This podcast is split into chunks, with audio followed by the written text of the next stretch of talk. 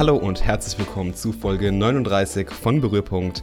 Mein Name ist Marvin, schön, dass ihr wieder dabei seid, wenn ich euch mitnehme auf meine Reise als digitaler Pionier, Maker, Designer, Tech-Nerd, Developer und, und, und. Wie geht's euch? Ja? Ich hoffe, eure Woche war gut, gut und produktiv wie immer. Für viele ist es wahrscheinlich jetzt so der, der Start ins Wochenende, ein Freitag, ein wunderschöner, sonniger Freitag mal wieder. Richtig schönes Wetter die Woche hier gehabt. Ähm, und ja, viele entlasse ich euch jetzt wieder ins, ins Wochenende mit dem Berührpunkt Podcast und berichte so ein bisschen, was es alles die Woche in meiner Welt so Neues gab. Meine, meine Woche war eigentlich wieder mal, ja, ich würde sagen, richtig gut. Ähm, viel Sport gemacht, viele lange Läufe, das Training läuft super, ähm, Vorbereitung auf einen Halbmarathon. Ich habe eine kleine äh, sportliche Challenge abgeschlossen, Challenge, Challenge abgeschlossen. Ähm, da komme ich ein bisschen später noch drauf zu sprechen. Momentan auch einfach eine gute Balance zwischen allem, zwischen Arbeit, Uni, Sport und auch noch ein bisschen chillen. Also wirklich sehr, sehr gelungen eigentlich alles. Ja. Ich habe momentan sehr interessante Vorlesungen an der Uni, Innovation Management, ähm, wirklich nochmal so eine der interessantesten Vorlesungen, wo man auch wirklich viel mitbekommt einfach. Und auch so, Sport läuft super.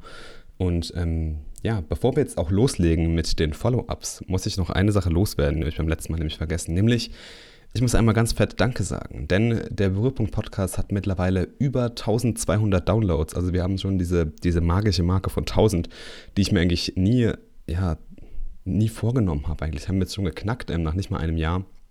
Ich finde es ganz cool. Ich will da transparent sein, wie viele Leute den hören. Momentan hören ihn einfach nicht viele, aber die alten Folgen haben anscheinend echt Anklang bekommen und es sprechen mich auch immer mehr Leute auf dem Podcast an, was ich wirklich sehr, sehr cool finde. Ich habe jetzt auch noch einiges geplant und ähm, ich glaube jetzt so im, im, Rückblick, ich will jetzt keinen riesigen Rückblick machen, aber der Podcast hier hat jetzt einige Zeit gebraucht, um sich zu entwickeln und es hat jetzt ein bisschen gedauert, bis ich so die Linie gefunden habe mit diesem Solo-Content auch und es ist gar nicht mal so einfach, so 20 Minuten Stille zu füllen, einfach, ähm, wenn man da in so ein Mikrofon reinbabbelt. Aber ich glaube, jetzt habe ich so den Weg gefunden, mit dem ich wirklich zufrieden bin, mit dem auch ähm, viele andere Leute zufrieden sind. Und deswegen muss ich einfach mal Danke sagen für eure Unterstützung, für, eure, für euer Feedback, was ich manchmal nicht immer bekomme, aber einfach auch für 1000 Downloads muss ich einfach fett Danke sagen. Und ähm, mir persönlich gibt der Podcast extrem viel, auch jetzt gerade in der Zeit. Ähm, ich beschäftige mich einfach sehr, sehr viel und sehr intensiv mit den verschiedenen Aspekten, mit den verschiedenen Themen, die ich hier vorstelle. Und ähm, ich lerne da einfach extrem viele Sachen. Ja, ich hoffe, dass ähm, ihr auch immer neugierig seid und genau das soll es sein. Ja, ich bin kein Experte in vielen Themen und äh, kann da einfach nicht jetzt das Expertenwissen raushauen am laufenden Band. Deswegen soll dieser Podcast genau der Name sein, nämlich nur ein Berührpunkt. Ja? Einfach so ein kleiner Touchpoint, um eure Neugier zu entfachen und euch tiefer vielleicht in Themen reinzuarbeiten, die euch begeistern. Und dann findet ihr vielleicht irgendeine Leidenschaft oder irgendein Gebiet, auf dem ihr mal mehr machen wollt. Und ähm, das finde ich wirklich eine sehr, sehr coole Sache. Aber jetzt starten wir auch mit dem Podcast und zwar mit ein paar Follow-ups. Ich glaube ja, es liegt schon fast wie ein Fluch über dem Podcast und das Thema verfolgt uns irgendwie gefühlt. Die letzten beiden Folgen waren schon so ein bisschen Apple fast gewidmet, beziehungsweise den Gerüchten aus dem Apple-Universum. Und ähm, jetzt mal wieder war was in den News diese Woche. Deswegen auch ein mini kleines Update dazu. Denn ein Apple-Analyst, ich habe den Namen schon wieder vergessen, der in der Vergangenheit schon immer mal wieder richtig lag, ähm, hat jetzt so ein paar ja, Vermutungen oder Details geäußert, was denn so im Hardware-Bereich von Apple kommen könnte. Und ähm, da hat mich ein bisschen was überrascht, nämlich, ja, nicht nur mich, ich glaube, es hat viele überrascht. Und in diesem Bericht, in diesem Post ähm, war halt viel neue Hardware, die Specs von den iPhones und iPad-Modelle, iPad Mini wird wahrscheinlich wieder kommen, viel neue Hardware und sowas. Aber da hat mich eine Sache überrascht, nämlich ein neues MacBook Pro und ein neuer Monitor. Und jetzt kommt's, Achtung, haltet euch fest, MacBook Pro 16 oder 16,5 Zoll in komplett neuem Design, was wirklich untypisch ist jetzt erstmal, gerade jetzt, weil die 13 Zoll Modelle und das 15 Zoll Modell jetzt auch nicht gerade ewig lange draußen sind. Und ein Display mit 32 Zoll mit einer Auflösung von 6K und ähm, so einem bestimmten oder ganz speziellen Backlight-LED, was für noch bessere und brillantere Bildqualität suchen soll. Natürlich für mich äh, super spannend. Ja. Ich bin da mal gespannt, was sich da alles tun wird. Aber bis dahin werfen wir erstmal einen Blick auf die News.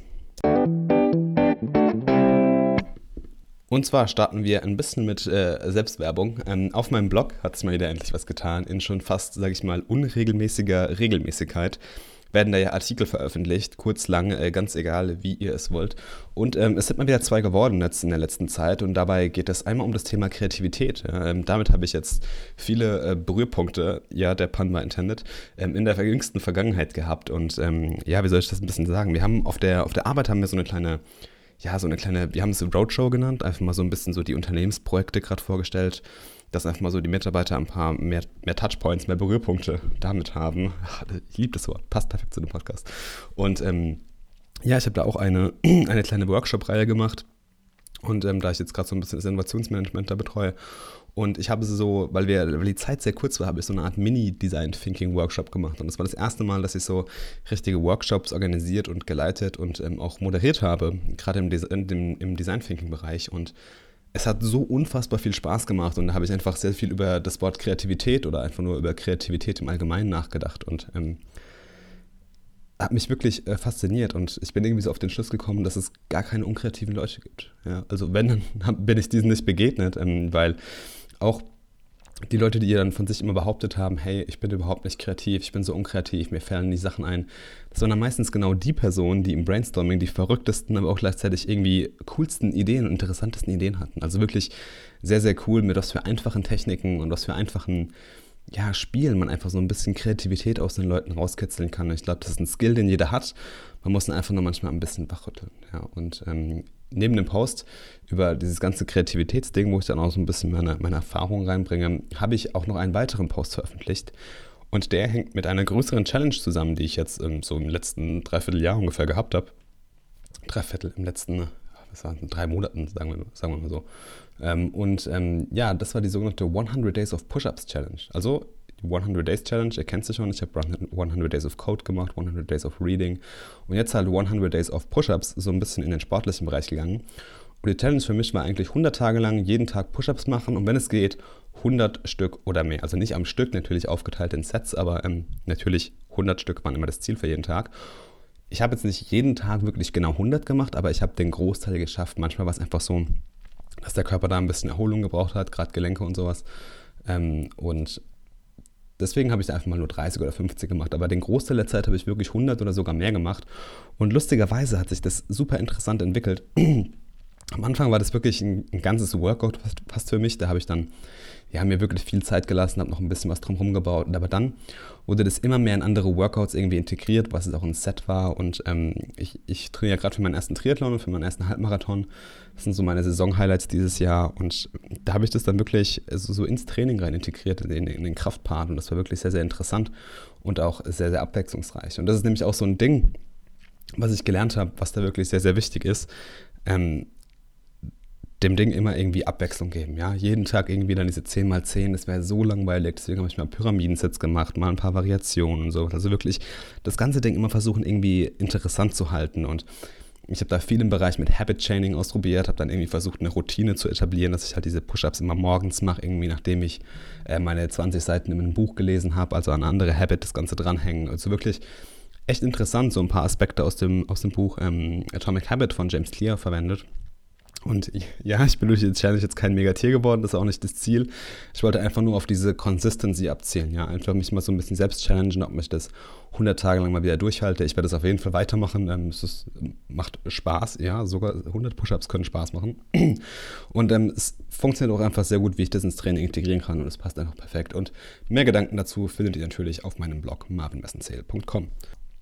So, jetzt aber mal ein paar richtige News und es geht los mit ein paar News aus dem Voice-Universum beziehungsweise aus dem Voice-Interfaces-Feld. Ähm, da hat man jetzt lange Zeit nichts gehört, aber Apple hat hier ein neues Voice-Startup namens Pullstring acquired und Pullstring ist vielleicht jemand schon ein Begriff. Pullstring ist bekannt dafür, ähm, Design-Tools im Voice, im, im Voice-Experience-Bereich zu machen und ähm, zu entwickeln, was ich wirklich sehr, sehr interessant finde, weil da gibt es noch keine richtigen Tools irgendwie dafür. Ähm, aber jetzt kommt nämlich der krasse Kontrast, Pullstring macht auch sprechendes Spielzeug. Ja? Ähm, und hier kann man irgendwie auch erkennen, dass sich Apple einfach mal so ein bisschen mehr in diese Voice-Richtung bewegen will und auch bewegen wird und sich vielleicht auch ein bisschen neu ausrichten will. Haben neues Talent reingeholt. Ich bin mir jetzt irgendwie sicher, dass es vielleicht irgendwie, keine Ahnung, nicht sicher, aber es ist eine Vermutung, dass vielleicht irgendwie jetzt Spielzeug in Siri integriert wird who knows. Spannende Entwicklung jedenfalls. Und ähm, was ich auch spannend ist, ist nämlich der nächste Artikel, den ich gefunden habe. Der den provokanten Titel hat, Achtung, jetzt wird's Englisch. The Internet was built on the free labor of open source developers. Is that sustainable? Also so ein bisschen alles ja über die Welt von Open Source, ähm, wie viel darauf basiert und ob das überhaupt sustainable ist für die Future, ob man das überhaupt äh, so durchhalten kann auf Gratisarbeit sich irgendwie verlassen, was halt einfach viel in der Open Source Community geleistet wird. Und starten tut dieser ganze Artikel mit einer kleinen Geschichte über OpenSSL, einfach so ein kleines Fallbeispiel. Aber dann geht er wirklich tiefer auf diese Open Source Welt ein und ähm, man muss einfach sagen, heutzutage gab es noch nie mehr Open Source als zuvor. Viele Unternehmen, auch viele große Unternehmen, setzen auf Open Source Produkte in der Entwicklung und auch als Tools, ähm, aber auch irgendwie im, im, täglichen Doing einfach, ja. Und da muss man sich einfach fragen, ist es ein gutes Pferd? Ist es irgendwie nachhaltig und sustainable für die Zukunft und wie funktioniert überhaupt diese Ökonomie hinter, hinter Open Source? Ja? Fakt ist einfach, dass viele Open Source Projekte auf freiwilliger bzw. auf kostenloser Arbeit basieren und viele Unternehmen nutzen einfach solche Open Source Tools und ich finde, meine Meinung ist einfach, das sollte man unterstützen und zwar auch mit finanziellen Mitteln, weil das einfach auch oft was ist, was in der Open Source Community einfach ein bisschen fehlt. Ja. Da stecken Leute sehr, sehr viel Arbeit rein, aber die Arbeit muss einfach auch mal ein bisschen honoriert werden und das ist einfach meine Meinung. Ähm, aber ja, wie gesagt, viele weitere und tiefgehende Gedanken finden sich im Artikel, der ist in den Shownotes verlinkt. Das ist ein sehr langer, aber wirklich sehr, sehr interessanter Post. Ähm, unbedingt mal lesen, wer da irgendwie äh, Berührpunkte, ha, geil, ähm, mit Open Source hat. So, beschäftigen wir uns ein bisschen mit Design. Ich schreibe an der Uni gerade so eine Seminararbeit. Ähm, es wird so eine Literaturrecherche und ähm, Analyse und wird so ein bisschen vorbereitend auf die Masterarbeit gehen. Und äh, da werde ich euch noch ein bisschen mehr drüber erzählen in der nächsten Zeit. Aber ich habe wirklich ein sehr interessantes Topic, Topic, Topic, Topic. Ein sehr interessantes Thema natürlich, ähm, nämlich Nudges in digitalen Umgebungen. Und ich dachte, ja, ich dachte mir einfach, ich lasse euch da ein wenig dabei sein und erzähle euch einfach mal so ein bisschen was über das Thema, weil es für mich gut ist und weil es, glaube ich, auch viele daraus interessiert. Einfach auch, weil das Thema unfassbar interessant ist. Ja. Aber um was geht es eigentlich? Was sind Nudges überhaupt? Nudges sind sowas wie kleine Schubse eigentlich. Nudges sind kleine Elemente im Interface, in der Architektur und so weiter, die den Nutzer beeinflussen, aber oftmals passiv, ja, und zwar nämlich ganz speziell die Entscheidung von dem Nutzer, ja, was der Nutzer nämlich machen will, wie er sich entscheidet. Und diese wird vom System immer manchmal einfach in eine bestimmte Richtung genatscht, ja, geschubst. Und so treffen Nutzer auch manchmal Entscheidungen, die ihren Interessen möglich nicht direkt schadet, aber nicht 100% diejenige ist, die man vielleicht innerlich möchte, ja. Und Entscheidungen gibt es wirklich heutzutage überall. Online, offline, alles Mögliche ist irgendwie eine Entscheidung. Klicke ich diesen Link jetzt, lese ich den Artikel, kaufe ich dieses Produkt, schließe ich das Fenster, gehe ich hier weiter, gehe ich zurück. Überall stecken Entscheidungen dahinter und jedes Element in einer solchen Online-Experience kann einfach eine Entscheidung beeinflussen. Und wichtig ist erstmal zu verstehen, wie Entscheidungen überhaupt getroffen werden. Und da widmen wir uns heute so ein bisschen dahinter, wie die Architektur, sage ich mal, hinter so einer Entscheidung aussieht und wie das Ganze auch im UX-Design funktioniert. Ich habe da ein super Buch gefunden und habe da einfach mal ein bisschen dran rumgeblättert, nämlich mit dem treffenden Namen Nudge. Und zwar das Ganze von Richard Thaler und Cass Sunstein. Und im Groben haben die so vier große Designelemente in der Choice Architecture ähm, herausgearbeitet, nämlich das Visual Design, das Interaction Design, das Interface Element an sich und die Language.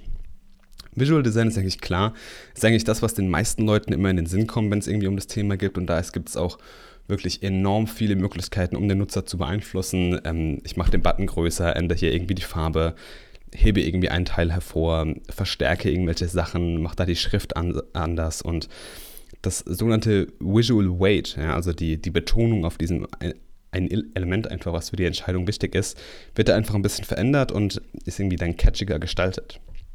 Im Interaction Design geht es eher, sage ich mal, so um den Flow der Anwendung. Also wohin kann ich gehen, welche Möglichkeiten habe ich überhaupt, was für Pfade gibt es in der Anwendung und aber auch, wie viel Information gibt es. Ja? All diese Dinge fallen so in diese Kategorie von dem Interaction Design. Aber man kann auch viel mit den Interface-Elements an sich beeinflussen, nämlich einfach mal so ein Beispiel, gebe ich jetzt dem Nutzer eine Auswahl mit einem Radio-Button, also wirklich nur eine Auswahl, oder gebe ich ihm mehrere irgendwie mit Checkboxes. Ist einfach so ein Element, was eigentlich so die, ja, dieselbe Entscheidung verkörpert. Ich muss irgendwas auswählen, aber halt in, einer anderen, in einem anderen Detailgrad einfach. Also wirklich sehr, sehr interessant.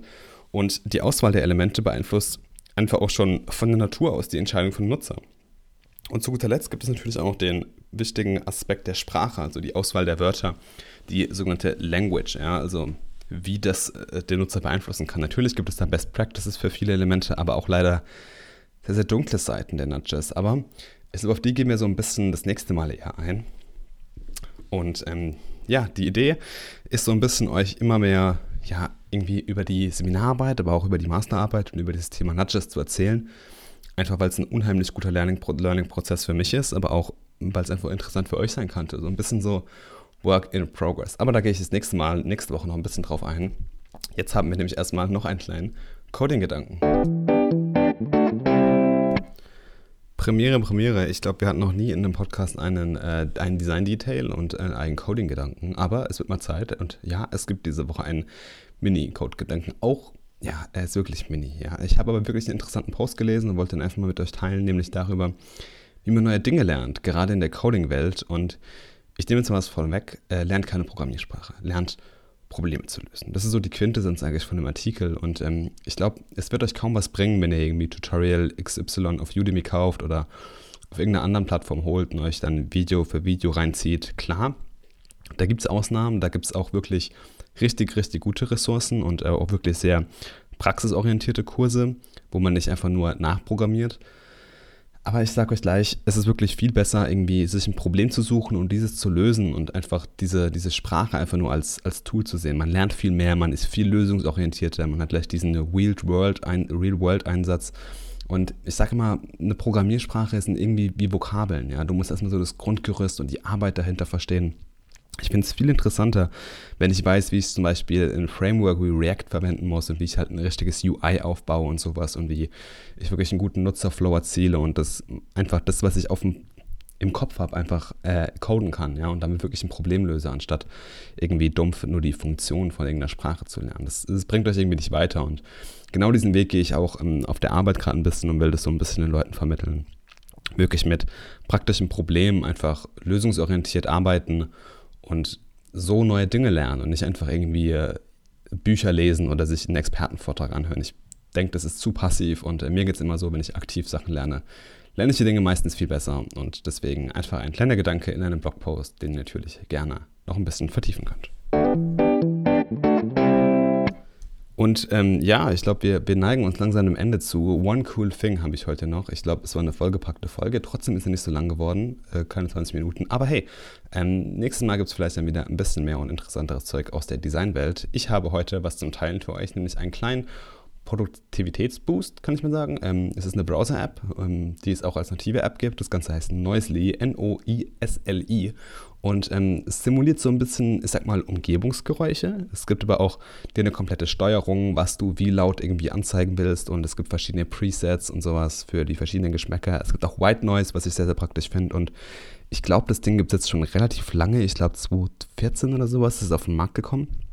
Und ähm, ich habe das jetzt mal wieder entdeckt und ich nutze es momentan richtig, richtig viel. Gerade wenn man mal irgendwie in die, in die Zone kommen will oder irgendwie mal längere Artikel liest, finde ich das unfassbar praktisch.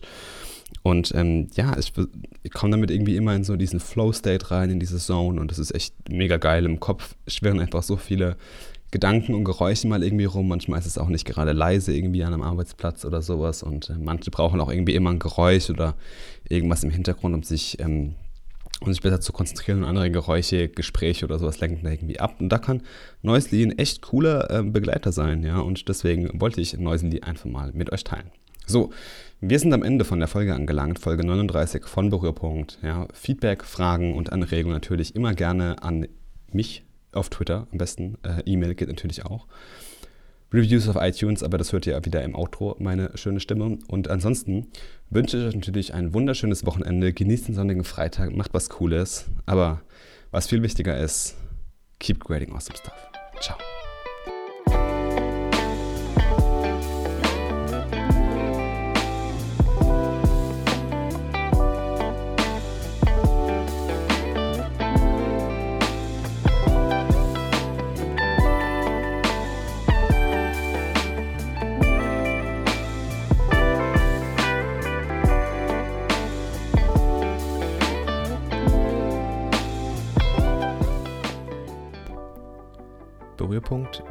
Produziert von Marvin Westenzähl. Dieser Podcast ist eine eigenständige Entwicklung und Produktion, welche in keinster Weise durch finanzielle Mittel oder Sachmittel in irgendeiner Form unterstützt wird. Wenn dir der Podcast gefällt und du ihn unterstützen willst, würde ich mich über eine positive Bewertung auf iTunes sehr freuen. Erzähle auch gerne deinen Freunden und Kollegen davon und teile es. Bei Fragen, Feedback, Anregungen oder auch Kritik gerne per Mail an hello at marvinmessenzähl.com oder direkt auf Twitter oder Instagram an @yomarvin. Y-O-O Marvin. Klein und zusammen. Meinen Blog findest du auf marvinmessenzähl.com. Dieser Podcast wird auf allen üblichen Podcast-Portalen veröffentlicht.